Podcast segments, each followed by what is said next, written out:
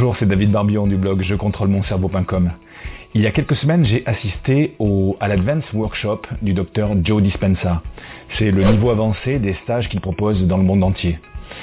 Selon ce scientifique de plus en plus renommé, notre cerveau agirait comme un véritable émetteur-récepteur, capable d'attirer à nous nos projets ou nos rêves les plus fous.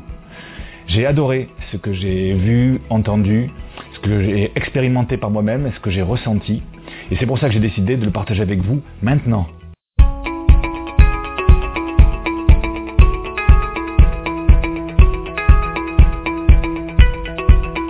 Alors déjà, j'aime beaucoup le travail du docteur Joe Dispenza parce qu'il va dans le même sens que euh, ce que je propose, ce que j'explique sur le blog et sur la chaîne YouTube. C'est-à-dire que l'idée, c'est que notre cerveau, c'est l'outil le plus extraordinaire que l'on connaisse et pour autant, c'est le seul outil pour lequel nous n'ayons pas de mode d'emploi. C'est quand même fou ça. On a un mode d'emploi pour tout. On a un mode d'emploi pour un ordinateur, bien sûr, pour une caméra. Mais on a aussi un mode d'emploi pour euh, des meubles Ikea, pour de l'électroménager. On a même un mode d'emploi pour une, brosse à dents électrique. Et on n'a pas de mode d'emploi pour le cerveau, l'outil le plus formidable. Donc l'objet euh, de mon blog, de la chaîne YouTube, mais également euh, le travail du docteur Joe Dispenza, tourne autour de ce fait que ben, on a, un, outil extraordinaire et il y a certainement des moyens de mieux l'utiliser. Alors notre cerveau, on peut l'utiliser de la bonne ou de la mauvaise façon. En général, on a plutôt tendance à l'utiliser de la mauvaise façon. Pourquoi? Parce qu'on n'est pas formé pour ça, parce qu'on n'a jamais pris de, de cours de cerveau et qu'on n'a pas de manuel d'utilisation. Alors comment on utilise son cerveau de la mauvaise façon? Eh bien, tout simplement euh, en, restant tout le temps dans sa zone de confort, en ayant toujours les mêmes pensées, en faisant toujours les mêmes choses. Notre cerveau a 60 à 70 000 pensées par jour. 95% de ces pensées sont récurrentes d'un jour sur l'autre. C'est-à-dire que nous avons les mêmes pensées qui nous amènent les mêmes idées. Ces mêmes idées nous font faire les mêmes actions, avoir les mêmes comportements. Ces mêmes comportements donc nous font vivre les mêmes expériences, plus ou moins. Ces mêmes expériences nous font ressentir les mêmes émotions. Et c'est un peu après le cercle vicieux, c'est le serpent qui se mord la queue, les mêmes émotions renforcent nos mêmes pensées. Donc ça, c'est la façon classique, je dirais, d'utiliser son cerveau, c'est-à-dire qu'on l'utilise avec des programmes, des programmes qui nous viennent du passé. Et notre présent et notre futur sont euh, drivés, sont conditionnés par ces programmes du passé. C'est ce bien le, docteur Joe Dispenza. En revanche, il y a une autre façon d'utiliser son cerveau. Et notre cerveau, nous pouvons l'utiliser en coupant ces programmes du passé, en les supprimant et en utilisant, en faisant fonctionner notre cerveau à sa pleine puissance comme un véritable émetteur-récepteur qu'il est. Et le, docteur Dispenza propose un modèle intégratif très intéressant pour amener notre cerveau à fonctionner comme cet émetteur-récepteur, un peu comme un aimant qui attirerait vers nous nos projets, comme je le disais en introduction, ou nos rêves les plus fous. Un peu comme s'il allait, cet, aimant allait choisir notre, notre avenir dans une multitude d'avenirs possibles dans le champ quantique et ainsi l'attirer vers nous.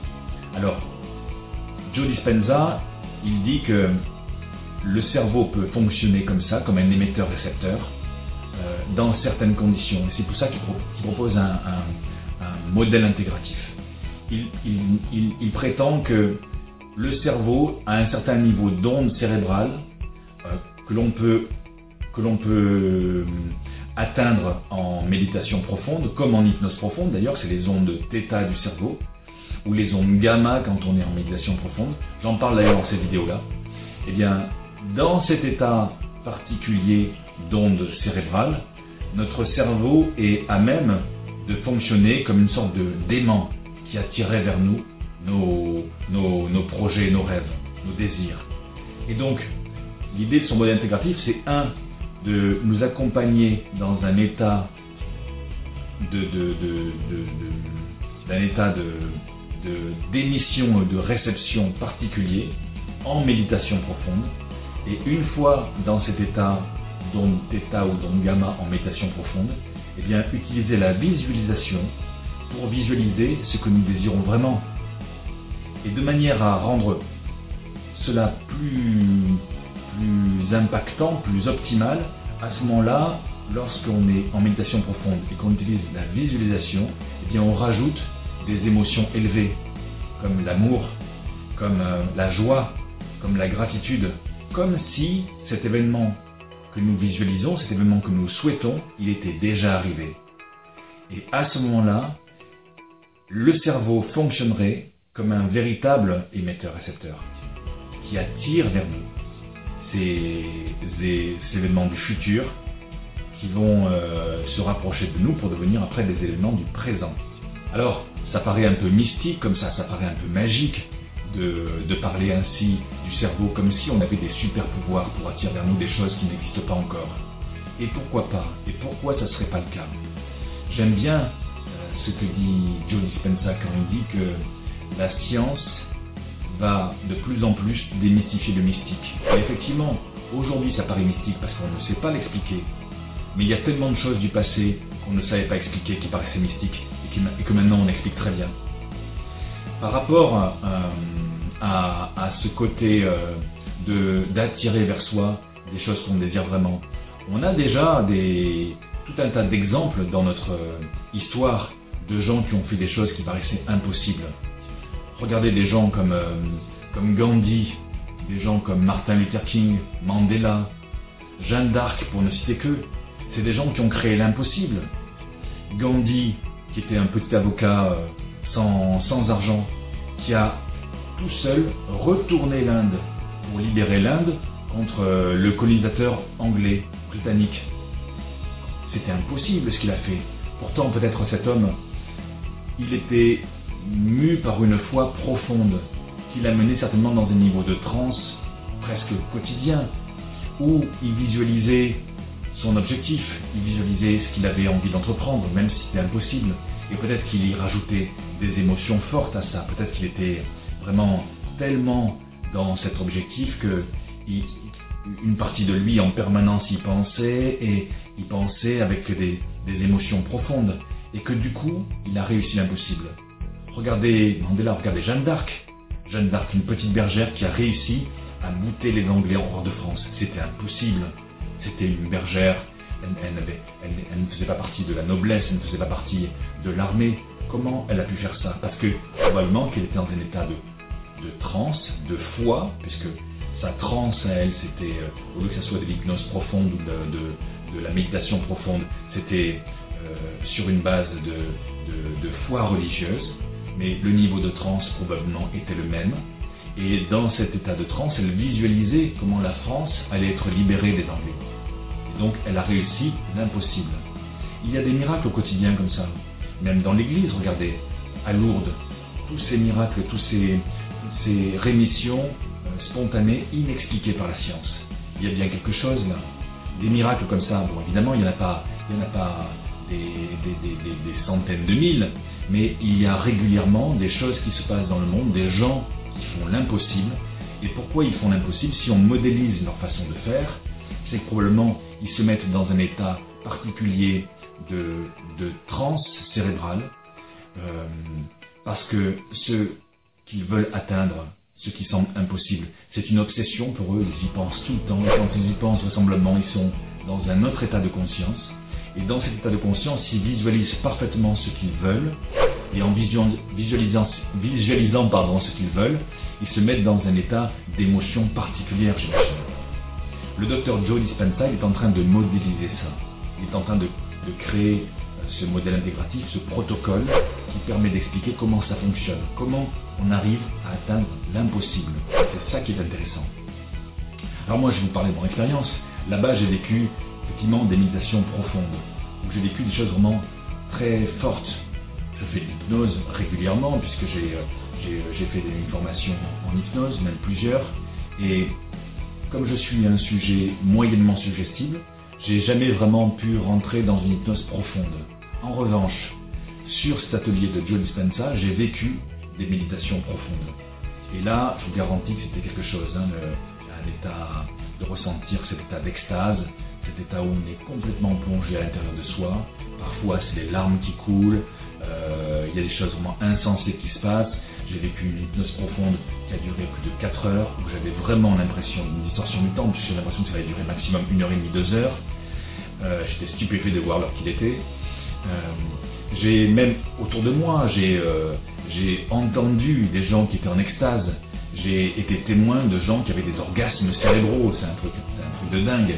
Donc, il y a vraiment, j'ai vraiment expérimenté par moi-même ce qu'est l'hypnose profonde. Et en ajoutant la visualisation à ça, en, ajoutant la visualisation de mes rêves, de mes projets, en rajoutant des émotions comme si l'événement était déjà arrivé, eh bien, il est certainement probable que ça fasse fonctionner le cerveau d'une autre façon, d'une façon qui amène le cerveau à fonctionner comme un émetteur-récepteur. Euh, durant le stage, il y avait une, équipe de neuroscientifiques qui était là pour mesurer, pour mesurer euh, les ondes cérébrales euh, du cerveau en état de méditation profonde, comme je l'ai fait ici sur cette, photo, et pour mesurer aussi la cohérence cardiaque, comme je l'ai fait aussi ici avec un moniteur sur, sur ma poitrine. Pour mesurer également l'énergie des, centres d'énergie des différentes personnes, des différents participants qui le souhaitaient, ou mesurer l'énergie de la pièce. Et j'ai discuté avec l'équipe de neuroscientifiques qui était là pour mesurer tout ça de manière très scientifique. C'est ça qui est rassurant aussi avec le Dr Joe Dispenza, c'est-à-dire que c'est un scientifique qui fait des protocoles et qui mesure ce qu'il avance. Et donc, je discutais avec un, scientifique allemand, il me disait mais c'est incroyable ce qu'on a fait pendant cette expérience parce que déjà, leurs outils de mesure n'étaient pas à la hauteur de ce qu'ils avaient pu mesurer parce qu'ils avaient fait des courbes avec des, enfin, ils avaient fait des schémas avec des abscisses et des ordonnées pour pouvoir mesurer les niveaux d'intensité des ondes cérébrales gamma, c'est des ondes cérébrales de la méditation, pendant l'hypnose profonde. Et les ondes cérébrales étaient tellement euh, importantes, tellement euh, grandes par rapport aux ondes classiques du, fonctionnement cérébral qui sont les ondes bêta, les ondes alpha, theta, delta, comme j'en parle aussi dans cette vidéo, que les ondes étaient tellement imposantes que ça dépassait leur schéma, ça dépassait leur graphique, je veux dire, et ils n'ont pas réussi à mesurer exactement le niveau d'onde parce que ils n'avaient pas pris les bons outils de mesure et ça dépassait vraiment les échelles des graphiques qu'ils avaient, prévues. Donc première surprise par rapport à ça. Et puis euh, je discutais donc avec ce neuroscientifique allemand qui me disait mais ce que j'ai vu là pendant, euh, pendant ces sessions, pendant ces quelques jours de stage, c'était hallucinant il me disait, mais j'ai vu des gens qui avaient des. leur, sur les graphiques, quand on mesurait leurs ondes cérébrales, on, avait l'impression qu'ils avaient une attaque cardiaque ou une crise d'épilepsie. Et en fait, quand on les voyait, ils étaient en extase. Il me disait, j'ai vu des gens avoir des orgasmes cérébraux. Il me dit, je veux faire ça, c'est ça que je veux faire, et je vais commencer à partir de lundi prochain. Et euh, tous les neuroscientifiques qui étaient sur l'expérience ont été stupéfaits, un par les mesures et deux parce qu'ils ont vu de leurs yeux, qu'ils ont vu les gens dans des états euh, incroyables. Donc euh, c'était vraiment très intéressant. Euh, c'était passionnant parce que par, le, message que a faire passer cet homme, Joe Dispenza, qui, est quelqu'un de bienveillant et, qui, une sorte de, qui a une vision très charismatique pour ça en même temps quelqu'un de, un scientifique, comme je vous disais, quelqu'un qui, est crédible, qui a écrit des livres dont je vous mettrai les références sous la vidéo, hein, deux livres notamment qui sont très intéressants. Et puis donc je vous engage à, voir de plus près son travail parce que on a entre les deux oreilles quelque chose qui a un super pouvoir. Et on ne sait pas que ça a ce pouvoir-là, on ne s'en doute pas. Donc je vous engage à aller dans cette direction pour... Euh, expérimenter par vous-même et découvrir les pouvoirs que vous avez euh, en vous. Je crois que dans, beaucoup de légendes, il est dit que les super pouvoirs ou les, divinités ont été cachés quelque part de manière à ce que les hommes ne les trouvent pas. Et en fait, la meilleure euh, cachette possible, c'est de les cacher à l'intérieur d'eux-mêmes. Je crois que les légendes des anciens sont en train de se révéler. Je crois que la science est en train de démystifier le mystique. Et ce qui paraît aujourd'hui magique, ce qui paraît euh, impensable, ce qui paraît complètement euh, irréel, peut-être demain sera une évidence. D'ailleurs, c'est Idriss Aberkan qui dit que toutes les révolutions, les révolutions pardon, de l'esprit passent par trois phases. La première phase, c'est que ça paraît ridicule. La deuxième phase, c'est que ça paraît dangereux. Et la troisième phase, ça paraît évident. Toutes les révolutions de l'esprit humain sont passées par ces trois phases. Aujourd'hui, ce qu'on est en train de découvrir avec les neurosciences, avec euh, l'épigénétique, avec la physique quantique, avec la neurobiologie, et avec les travaux de personnes comme le Dr Joe Dispenza, mais d'autres aussi, c'est que notre cerveau a véritablement des super pouvoirs qu'on n'imagine pas. Et aujourd'hui, ça paraît complètement ridicule peut-être. Demain, il est vraisemblable que ça paraîtra dangereux pour certains, pour les organisations, pour euh, les laboratoires pharmaceutiques, pour les gouvernements, euh, pour l'armée peut-être. Et après-demain, c'est-à-dire peut-être dans quelques dizaines d'années, dans quelques générations peut-être, ça paraîtra évident. Merci d'avoir écouté cette vidéo jusqu'au bout. Comme d'habitude, vous êtes libre de télécharger gratuitement l'ebook Booster votre cerveau en cliquant sur le lien qui apparaît ici, sur la vidéo. Et puis, euh, vous pouvez aussi euh, vous abonner à cette chaîne pour profiter euh, des prochaines vidéos que je mettrai en ligne, qui sont des ressources gratuites. Mais également, vous pouvez vous abonner au blog et aussi lire les articles et les podcasts et les interviews qui sont en ligne dessus. A bientôt pour une prochaine vidéo. Bye bye.